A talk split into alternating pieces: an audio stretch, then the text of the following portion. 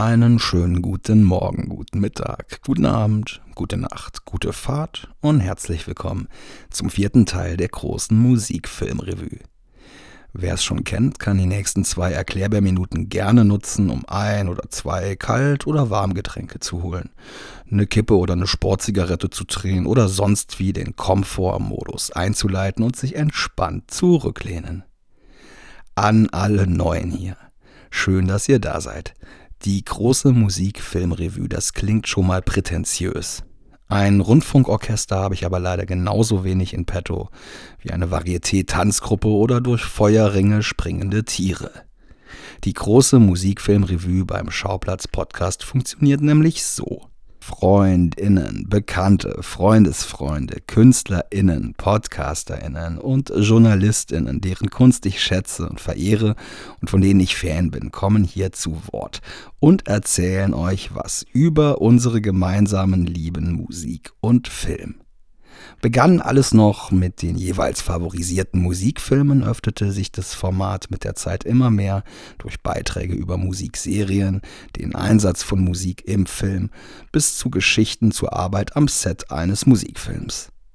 Hört gerne in die ersten drei Teile rein und lauschet den wundervollen und inspirierenden Features von so fabelhaften Kulturschaffenden wie unter anderem Susi Bums, Sophia Porternet, Mia Morgan, Mille Petrozza, Till Hoheneder, Olli P., Andreas Loff oder auch Till Hoheneder.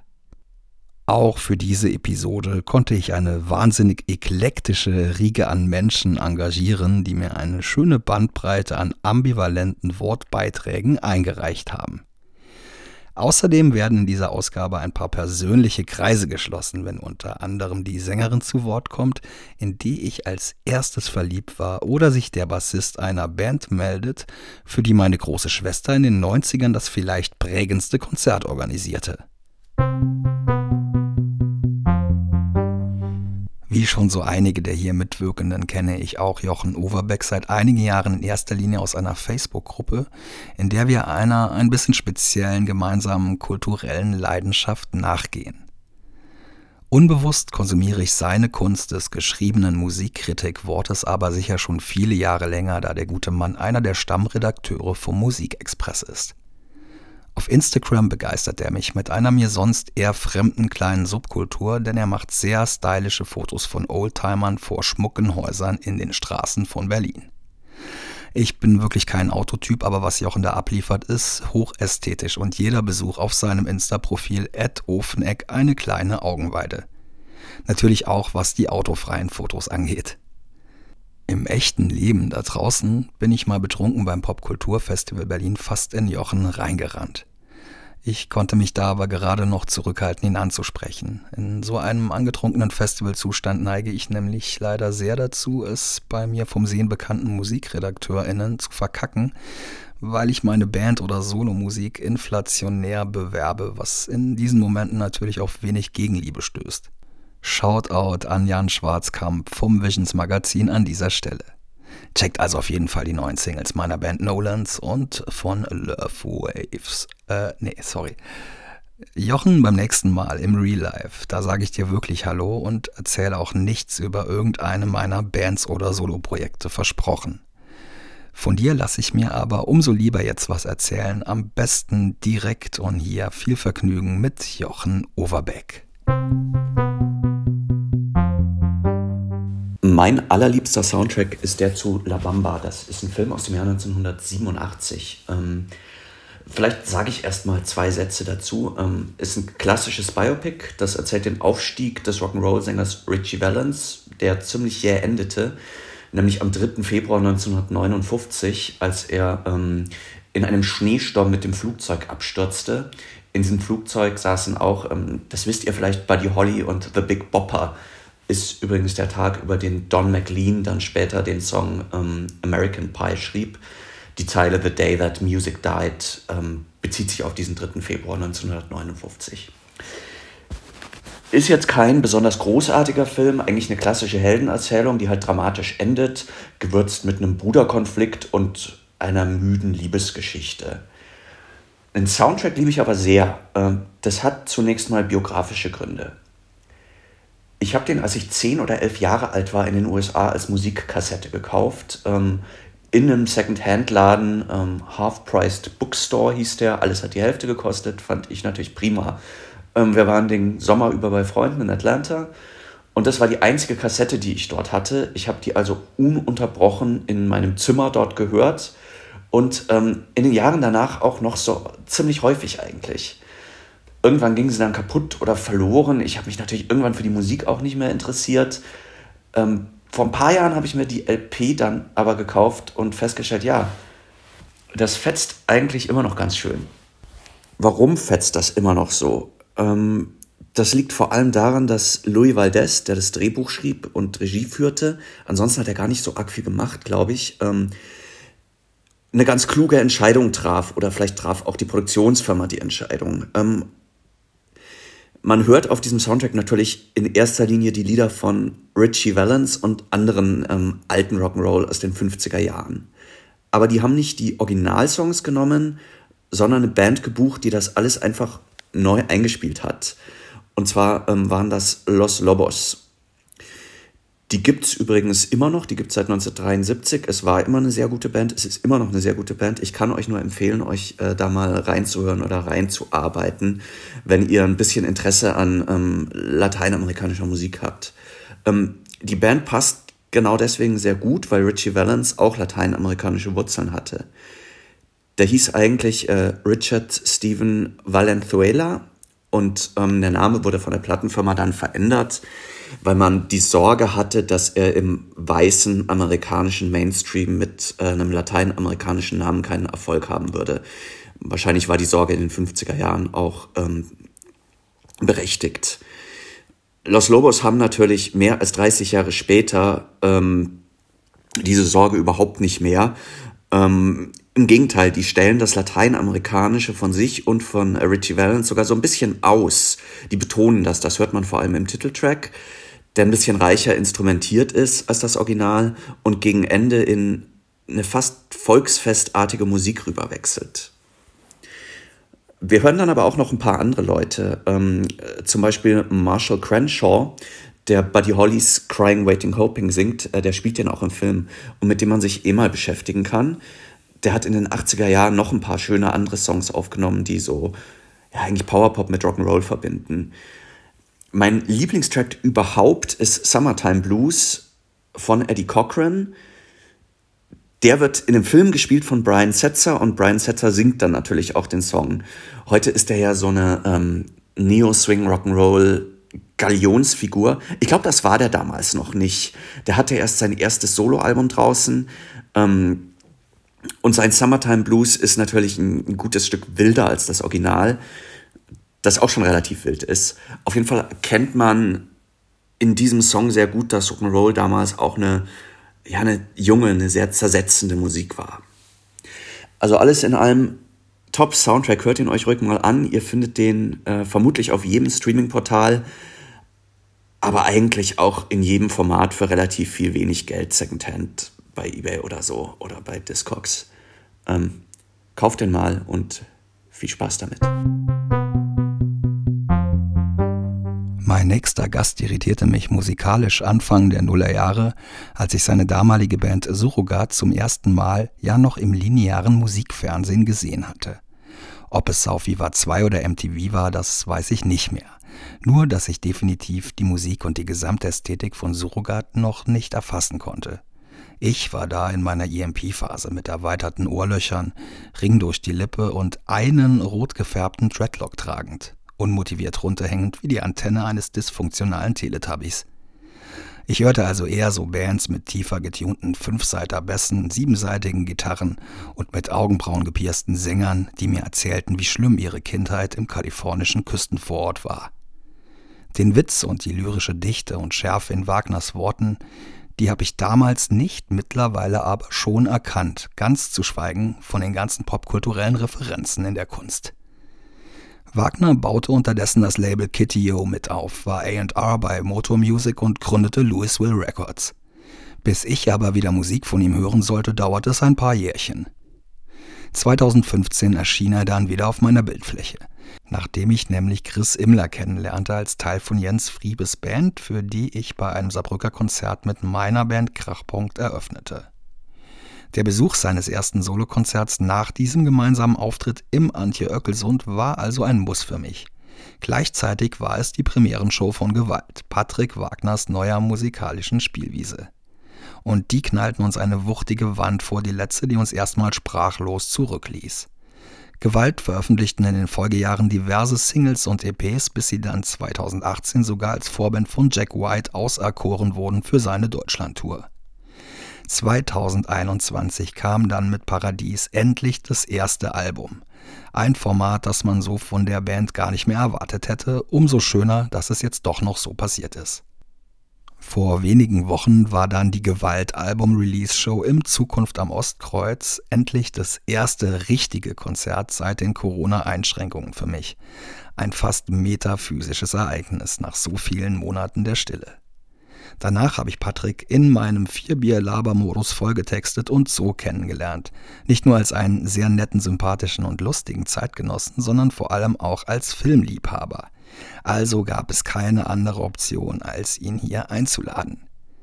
Wer noch weiter in die Materie abtauchen will, dem seien die Interviews bei laut.de von meinem Kumpel Rinko mit Patrick sehr ans Herz gelegt.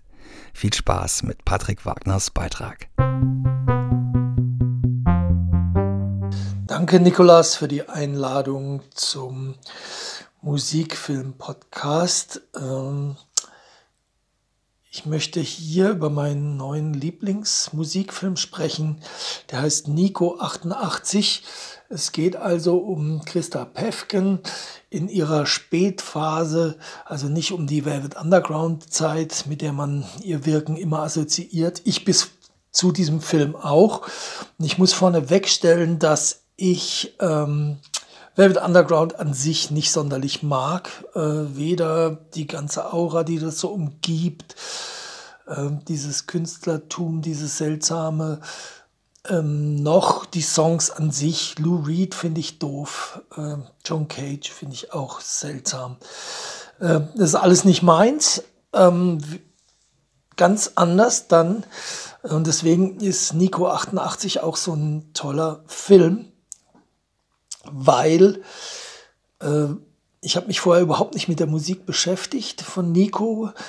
Äh, es hat mich nicht interessiert, eben aus genanntem Grund, äh, weil mich Velvet Underground schon nicht interessiert hat. Und der Zusammenhang zu meiner Band Gewalt besteht darin, wir haben mal in unserem ersten Videoszene einer Ehe ähm, einen Ausschnitt aus dem Interview von ihr, wo sie so entrüstet aufsteht und total awkward den den Interviewer passiv-aggressiv anmacht, was ich irgendwie ganz gut finde, weil er eben über Velvet Underground sprechen will und sie aber über ihre gegenwärtige Kunst. In dem Film also äh, gespielt wird sie von Drine Dickholm, noch nie gehört vorher. Äh, die singt das auch und macht auch die Musik live und spielt unglaublich und setzt das unglaublich um. Warum der Film so gut ist, als allererstes, ähm, als allererstes so ein, äh, wenn man die Film, also ein guter Musikfilm ist, äh, definiert sich darüber, dass man danach die Musik besser versteht und den Menschen besser versteht als vorher. Und das, also ehrlich gesagt, habe ich mich total in Nico in der Spätphase ihres Lebens äh, verliebt. Ähm, in die Musik, in sie als Person. Ich finde sie ultra beeindruckend. Und es gibt verschiedene Spannungsfelder in dem Film. Eines ist natürlich die, ihre Erfolglosigkeit, also keiner interessiert sich dafür. Und sie läuft die ganze Zeit absolut musikfanatisch mit so einem Aufnahmegerät, mit so einem Walkman durch die Gegend nimmt alle möglichen Sounds Jahre vor ihrer Zeit quasi auf, spielt damit, macht daraus Songs, schreibt Texte. Sie ist die ganze Zeit wirklich eine extrem inspirierte Künstlerin, was man nicht gedacht hätte. Also was ich zumindest nicht gedacht hätte, sondern ich habe gedacht, sie war eigentlich nur so eine Marionette äh, für, für Velvet Underground Aber äh, ganz im Gegenteil, äh, sie schreibt total tolle Songs und die Songs sind so dunkel, so düster. Also in dem ganzen Film kommt musikalisch die Decke runter. Äh, und es ist sehr berührend und gipfelt dann in einer Szene vor circa 80 frenetisch feiernden tschechischen äh, Fans. Ähm, sie hat da kein Heroin gekriegt, ein anderes Thema des Films, ihre Drogensucht. Und äh, spielt ein unglaublich tolles Konzert und die Leute rasten total aus, wo man so spürt, dass um was es eigentlich wirklich geht, wenn man Musik macht. Äh, nämlich dass man sich seltsam verbindet mit der Welt. Das fällt ihr natürlich sonst schwer. Ähm, ein anderes Spannungsfeld in dem Film ist das Verhältnis zu Ari, ihrem Sohn, den sie ja äh, in den 70ern weggegeben hat zu Pflegeeltern, äh, weil sie sich nicht dazu in der Lage geführt hat. Den Sohn hat sie zusammen mit Alain Delon. Und in dem Film ist der äh, äh, absolut depressiv und selbstmordgefährdet. Und sie kümmert sich um ihn, nimmt ihn mit auf Tour und versucht ihn zu stabilisieren, was mal gelingt, mal nicht. Ähm, interessant dabei ist auch, dass äh, sind ihre Liebesverhältnisse. Es scheint so, dass sich jeder Mann früher oder später in sie in irgendeiner Form ihr verfällt. Also sie ist eigentlich sehr harsh die ganze Zeit. Und trotzdem folgen ihr immer wieder Männer, zum Beispiel der äh, total äh, interessante Tourmanager. Man geht dann immer von so raffgierigen Leuten aus, aber er versteht sie, versteht ihre Kunst, versteht ihre Geschichte und, und ist echt mit ihr. Das ist sehr beeindruckend. Und natürlich wichtig dabei ähm, sind die Drogen, die seltsam erzählt werden. Anders als man das so kennt aus der Trainspotting oder äh, Christiane F., ist Heroin bei ihr, sie macht das ja schon sehr lange, 20, 30 Jahre äh, oder 20 Jahre Minimum, ähm, ist bei ihr einfach so wie Kaffee trinken. So muss man das etwa sehen. Also sie, sie macht es sehr beiläufig. Alle kriegen das mit, mehr oder weniger. Alle wissen Bescheid. Und man sieht sie aber nie dicht, sondern so, also sie ist nie so äh, irgendwie, wie man das so kennt, in der Ecke mit verdrehten Augen und der Spritze im Arm, sondern sie macht es sehr, sehr pra äh, pragmatisch einfach so wie, wie Medizin nehmen, haut sie sich so ein Ding zwischen die Zehen und danach geht es ganz normal weiter, kümmert sie sich um ihre Kunst. Gleichzeitig ist es aber jetzt auch nicht so verherrlichend oder so, sondern es ist einfach, äh, so ist sie.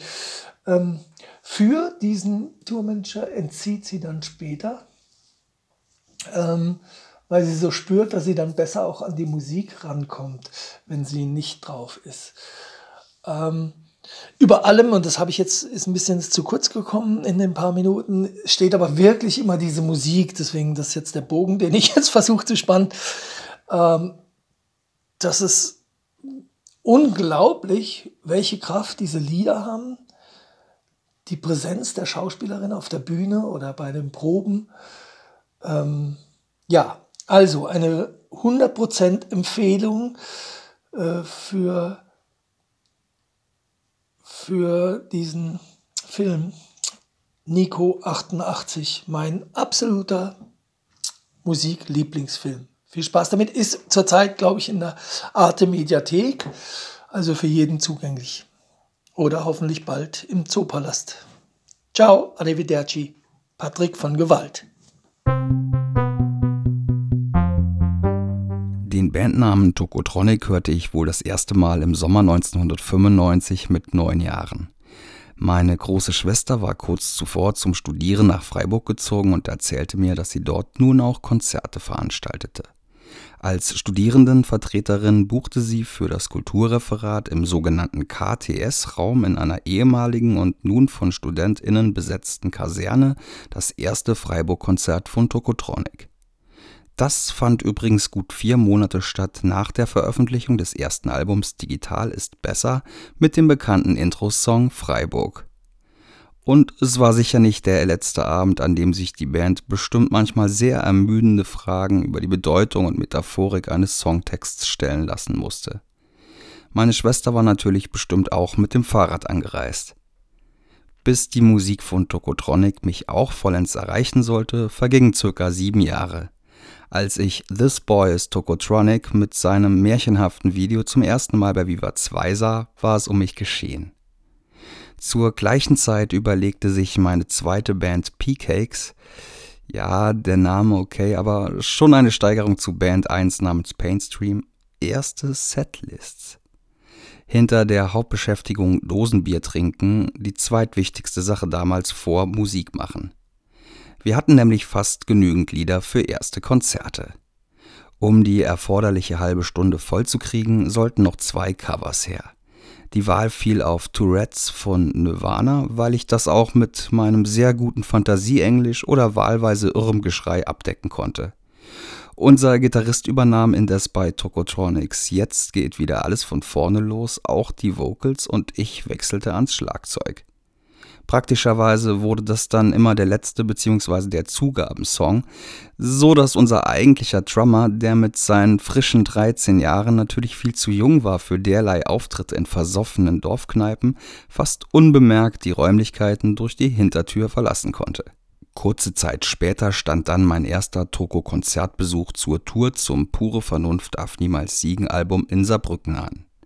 Meine kleinere Schwester hatte mir irgendwie Gästelistenplätze klargemacht und das Konzert war fantastisch mit einem mehr als euphorischen Publikum, wie aber fast immer im Saarland. Nur der mich begleitende Kumpel verschwand nach einem Toilettengang. Er wurde dort beim Kiffen von der übereifrigen Security erwischt und rausgeschmissen. In den Folgejahren verschwand die Band ein bisschen aus meinem musikalischen Kosmos und näherte sich diesem aber auch wieder an. Vor gut zwei Jahren entdeckte ich dann Jan Müllers Podcast Reflektor und beim Hören fühlte es sich an, als träfe man einen alten Bekannten. Dieser Podcast schloss eine Riesenlücke, denn seltsamerweise waren mir bis dato zwar sämtliche Laber-, Film- und Gaming-Podcasts bekannt, einen herausragenden mit Musik im Mittelpunkt konnte ich bis dato jedoch nirgendwo finden. Wie bei guten Musikfilmen schafft Janis mit seiner besonnenen, interessierten und empathischen Art mir auch KünstlerInnen und deren Werk nahezubringen, von denen ich vorher nicht wirklich Fan war. Dafür schätze ich ihn sehr. Denn welche Inspiration ist schöner und erfrischender als die unerwartet aus dem Nichts kommende? Genauso überraschend ist auch seine Filmauswahl jetzt. Hallo, schönen guten Tag. Mein Name ist Jan Müller. Ich freue mich sehr über die Einladung für die große Musikfilmrevue und ich möchte euch jetzt gern etwas über meinen Lieblingsmusikfilm erzählen. Zunächst mal muss ich sagen, der Film, über den ich spreche, den habe ich das erste Mal in einem Flugzeug bei dem ähm, On-Board-Programm gesehen. Im Flugzeug, finde ich, ist man ja durch diese andere Luft Luftverhältnisse, durch diese anderen Luftverhältnisse sowieso in einer leicht hysterischen Stimmung, ich zumindest immer. Ähm, und das ist Komödienkonsum durchaus sehr zuträglich. Und ähm, ich finde sowieso äh, modernere amerikanische Komödien manchmal sehr witzig, wenn sie nicht zu zotig werden. Naja, aber äh, fangen wir mal bei dem, gehen wir mal, gehe ich mal über zum Film. Ähm, der Film, über den ich heute ein paar Worte loswerden möchte, der heißt The Rocker mit dem bekloppten deutschen Titel The Rocker, voll der, Klammer auf, S, Klammer zu, Hit. Aber lasst euch von den Titeln nicht irreführen. Er ist aus dem Jahr 2008 von Peter Cataneo. Ähm, die Hauptperson ist eine, ein Schlagzeuger namens Fish. Er spielt in den 80er Jahren in einer aufstrebenden Rockband, Hardrockband namens Vesuvio. Und beim Signing dieser Band mit einer großen Plattenfirma wurde er, wurde er ausgebotet, weil die Bedingung für die Unterzeichnung war, dass der Posten des Schlagzeugers mit dem Neffen des Chefs der Plattenfirma neu besetzt wird. Und 20 Jahre später dann ist der ehemalige Drummer Fish, übrigens brillant gespielt von Rain Wilson, ein verbitterter Angestellter in einem Callcenter. Und Ein neuer Erfolg seiner ehemaligen Band, dieser Band Vesuvio, inzwischen die erfolgreichste Band der Welt, regt ihn so sehr auf, dass er aufgrund seines, seiner Wutanfälle zunächst seinen Job verliert und dann auch noch von seiner Freundin aus ihrer Wohnung rausgeschmissen wird. Er kommt dann bei seiner Schwester unter und steigt dann nach ein paar Umwegen in, in der Band seines Neffen, also schon wieder in der Band seines Neffen ein. Und sein Neffe, gespielt von Josh Gad, ähm, der ist Keyboarder in einer Band namens ähm, ADD, zusammen mit der jungen Emma Stone als Bassistin und Teddy Geiger, oder Giga heißt er, glaube ich, als Sänger und Gitarristen. Und ähm, aufgrund äh, einiger Turbulenzen und Missverständnisse werden ADD erfolgreich und es kommt dann schließlich auch zum Showdown mit seiner ehemaligen Band Vesuvio. Und ich möchte zunächst mal sagen, der Film ist sehr klamaukig zwar in manchen Teilen, aber in ihm steckt darüber auch viel Wahrheit darüber, wie es ist, in einer Rockband zu spielen. Zum Beispiel sagt der Hauptdarsteller Fisch an einer Stelle, das echte Leben ist langweilig und verletzend. Ja, das echte Leben ist langweilig und verletzend. Und ähm, das ist meiner Meinung nach für viele Menschen ein Grund, in eine Band zu gehen. Und ähm, und ja, dieses Empfinden bringt einen dazu, Musik zu machen, Rockmusik zu machen. Und es gibt auch ähm, wirklich interessante Szenen, die die Band beim Arrangieren im Studio zeigen. Sie, äh, sie ergänzen zum Beispiel in einem, einem, einem Song das Wort bitter nur durch eine weitere Silbe, not bitter, und aus dem Song wird dann plötzlich, aus dem vorher schlappen Song wird dann plötzlich ein Hit. Und ich glaube, dass auch da ganz viel Wahrheit drin steckt. So ganz einfach ist das nämlich manchmal.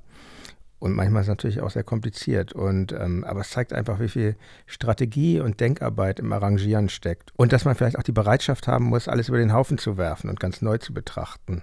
Herrlich ist auch der Videodreh mit diesem äh, äh, überdrehten Regisseur, der so einen komischen äh, Rückwärts-Stop-Motion-Clip dreht und äh, die Band zu seiner Marionette macht. Das ist auch sehr gut beobachtet. Aber ansonsten will ich euch gar nicht zu viel verraten. Ähm, jeder, der sich irgendwie für Rock- oder Popbands interessiert, schaut euch den Film an. Er sagt die Wahrheit. Und ähm, ja, er war ein totaler Flop. Er kam, glaube ich, in Deutschland nicht mal in die Kinos und ähm, zu Unrecht. Also er steht Film wie Almost Famous oder äh, wie heißt noch der ganz bekannte ähm, Spinal Taps eigentlich kaum in etwas nach und ja, schaut ihn euch an. Und vor allen Dingen die schauspielerische Leistung von Rain Wilson ist wirklich brillant, wie ich schon sagte. Viel Spaß und viel Spaß noch hier in dieser Revue. Euer Jan. Jetzt wird's sexuell, denn mit besonderem Stolz darf ich meinen nächsten Gast vorstellen. Er ist nachweislich der erotischste Rapper dieser Republik. Das stellt er alle Jahre wieder unter Beweis, wenn um die Weihnachtszeit feuchte Träume wahr werden, weil das Release seines traditionellen Erotikkalenders ansteht. MC Smoke. In mein Leben getreten als Mitglied von Moneyboys Glow Up Dinero Gang, spätestens nach deren umjubelten Auftritt im Berliner Binu 2016 auf der harten Tour, aber auch nach dem Song Wähl nicht die AfD featuring Renate Lose, einer Trash-TV-Facebook-Gruppenkompanin von mir, bin ich Fan.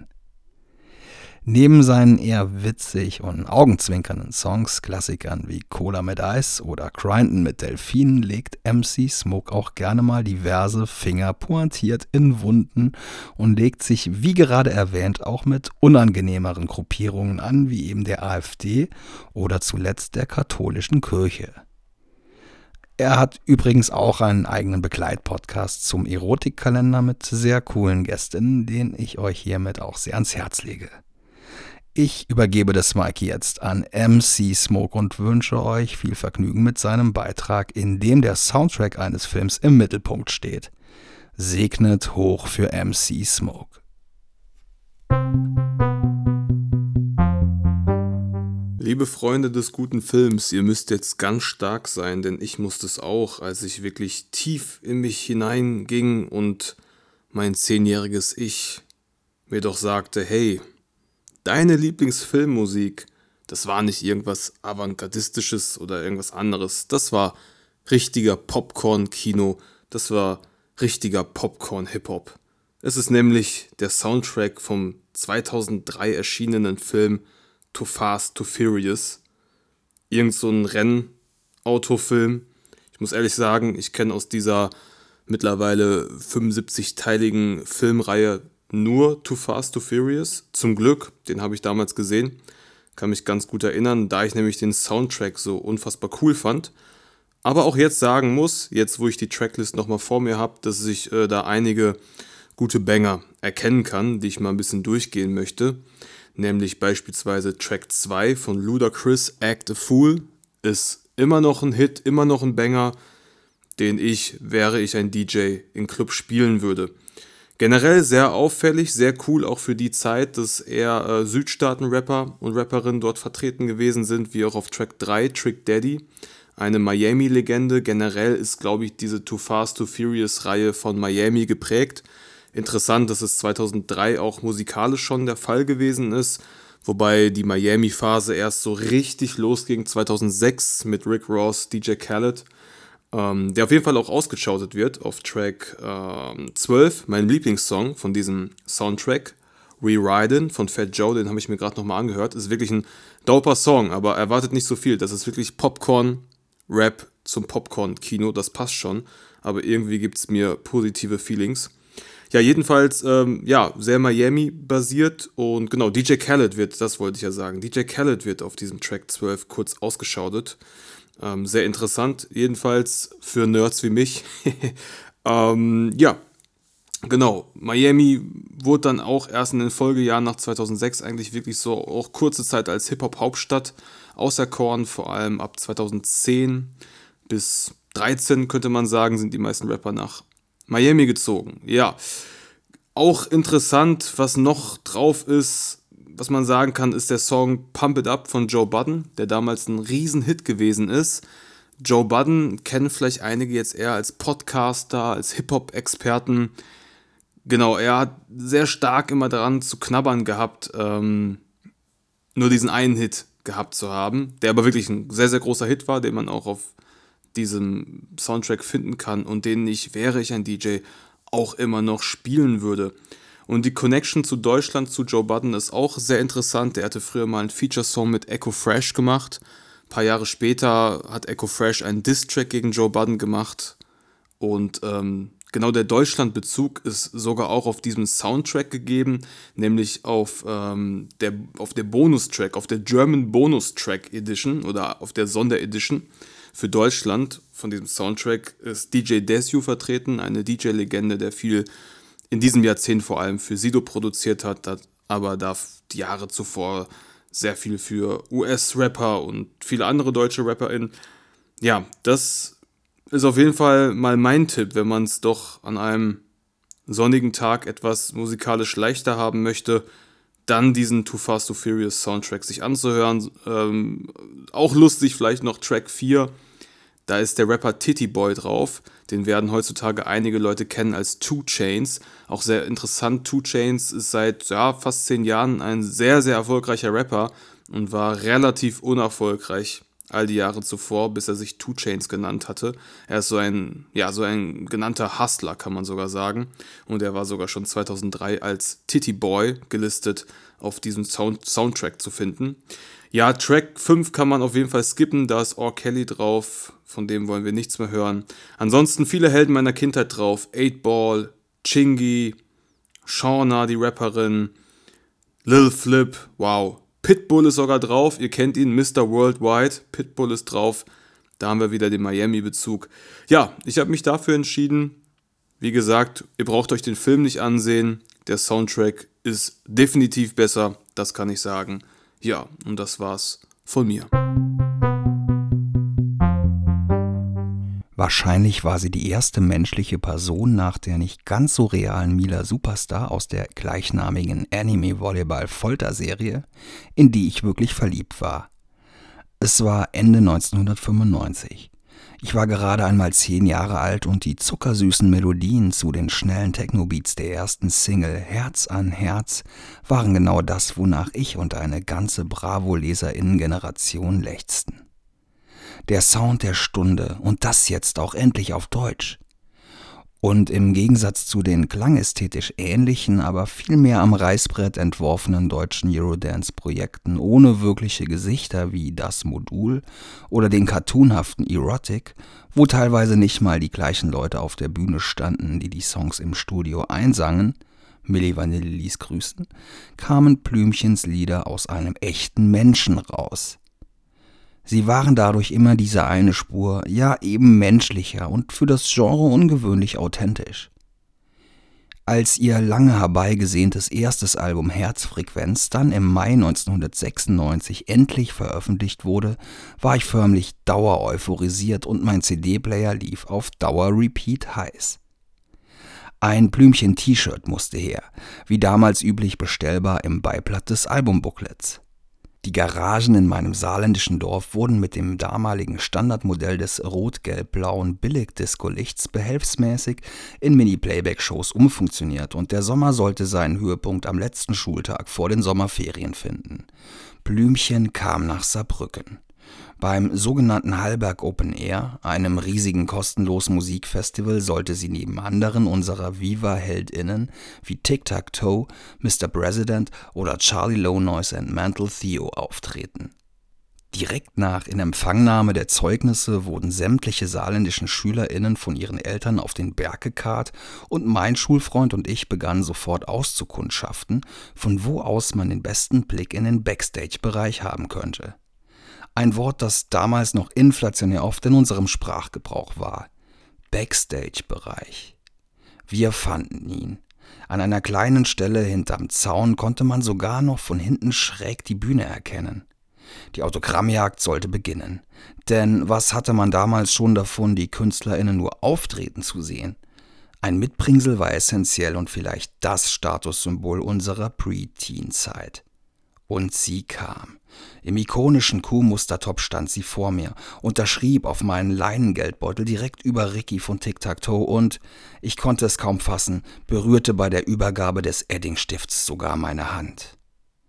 Unfassbar. 23 Jahre später. Ich stehe auf dem roten Teppich vorm Zoopalast zur Premiere meiner liebsten deutschen Serie Jerks, um die SchauspielerInnen und das Team zu empfangen. Jasmin Wagner ist darunter und ich blicke mittlerweile nicht mehr hoch, um physisch auf Augenhöhe zu sein. In diesem Sommer hat sie ein neues, quasi Comeback-Album nach sehr vielen Jahren namens Von Herzen veröffentlicht. Im Rahmen der Promo gab es auch ein Interview mit meinem besten Kumpel Rinko bei laut.de, das ich über die Maße hiermit empfehlen möchte. Darin lernt man nämlich nicht nur, dass Blümchen legendäres Mitglied im kultischen Fanclub der Norwegen-Rocker Turbo Necro namens Turbo Jugend ist, sondern erfährt noch so einige spannende und ungewöhnliche Details aus ihrer Vita mehr. Danke Renko für das Herstellen des Kontakts und danke an das liebe Management, das jetzt die Nummer 1 Heldin meiner Kindheit hier in meinem Podcast Gästin sein kann. Wenn ihr die Freudestränen in meinen Augen hören könntet, wären das laute Happy Hardcore Bassbeats, denn hiermit schließt sich für mich ein großer Kreis und sie ist zurück in meinem Leben wie ein Boom, Boom, Boom, Boom, Boomerang. Hier kommt Blümchen, Jasmin Wagner. Lieber wertgeschätzter Nico, vielen Dank für diese Erinnerung. Danke, dass du sie mit uns teilst, mit mir das ist doch sehr besonders zu wissen, dass meine Jugendjahre ja so in dir nachhallen. Das ist für mich generell gerade eine Zeit der Ernte, denn für viele war es, glaube ich, unmöglich, mit mir über Blümchen zu reden in der Zeit, wo ich am Theater war. Aber seit ich seit 2019 wieder Konzerte gebe, als Blümchen auch Songs veröffentliche, kommen sehr viele von diesen Geschichten zu mir und das freut mich so sehr. Ein großer Schatz. Kommen wir aber zur eigentlichen Aufgabe. Du batst mich, meinen Lieblingsmusikfilm auszusuchen und da fiel mir sofort Cabaret ein. Warum? Zum einen, weil ich selbst die Sally Bowles spielen durfte in dem Musical dazu. Das Musical äh, wurde am Broadway uraufgeführt und das ist eine große, wichtige Frauenrolle und natürlich ein bisschen ein Ritterschlag gewesen für mich, gefragt zu werden, Sally Bowles zu spielen ich habe mir das in den Theaterjahren immer ähm, als ganz wichtigen Eckpfeiler genommen, mich äh, sehr gut vorzubereiten auf die Probenzeiten. Und insofern habe ich ähm, alles studiert, was es dazu gab, zum Musical und eben auch diesen Film gesehen. Ich habe auch das Buch gelesen, Goodbye to Berlin von Christopher Isherwood, der auch ein großer Einfluss war, dass das überhaupt alles zustande kam.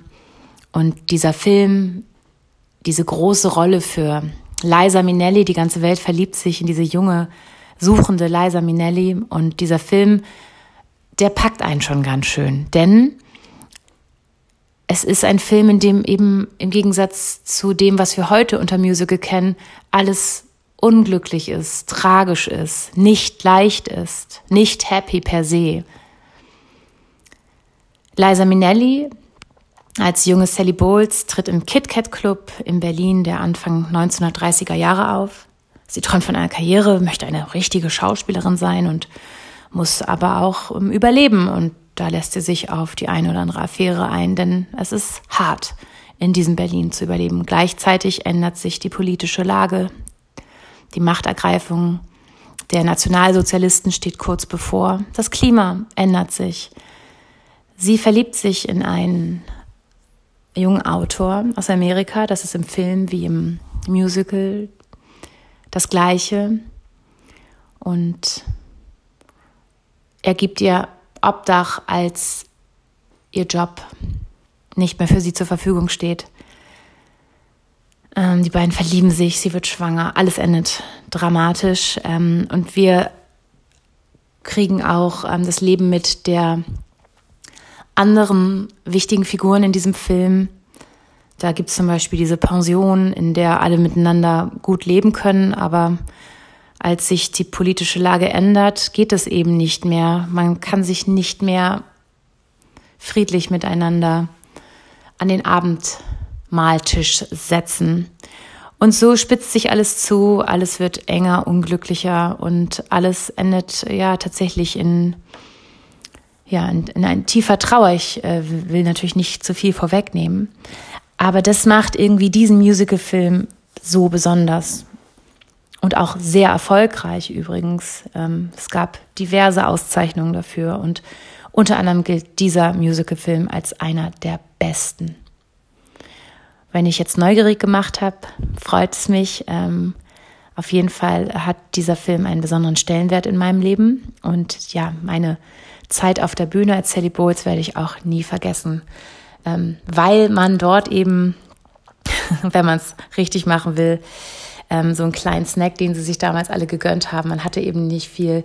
Die haben sich oft ein rohes Ei mit ein bisschen Tabasco und Pfeffer ähm, gemischt und dann runtergekippt. Das hat den gröbsten Hunger weggenommen. Und ja, wer was auf sich hält, hat das auf der Bühne eben auch gemacht. Also ein Sommer ähm, voller roher Eier, wenn man so will. Und jedes Mal, wenn der Hauptdarsteller und ich das ähm, runtergekippt haben, gab es einen anerkennenden Applaus, aber auch ein ganz deutlich hörbares I und so Ekelgeräusche. So, in diesem Sinne, ähm, liebste Grüße und viel Spaß mit Cabaret, dem Film.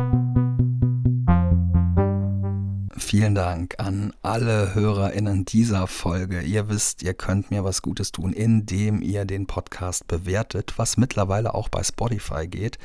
Also haut gerne mal ein paar Sterne raus, abonniert und folgt Schauplatz Podcast oder schreibt mir eure Meinung bei Schauplatz Podcast bei Instagram. Noch ein kleiner Hinweis in eigener Sache für alle, die sich gewundert haben, dass die Frauenquote in dieser Folge so gering ausfällt. Das wird sich definitiv im fünften Teil wieder ändern. Also seid schon mal gespannt. Bleibt mir nichts, als euch noch einen schönen guten Tag, einen schönen Mittag, einen schönen Abend, eine schöne Nacht oder eine gute Fahrt zu wünschen. Bis zum nächsten Mal. Ciao.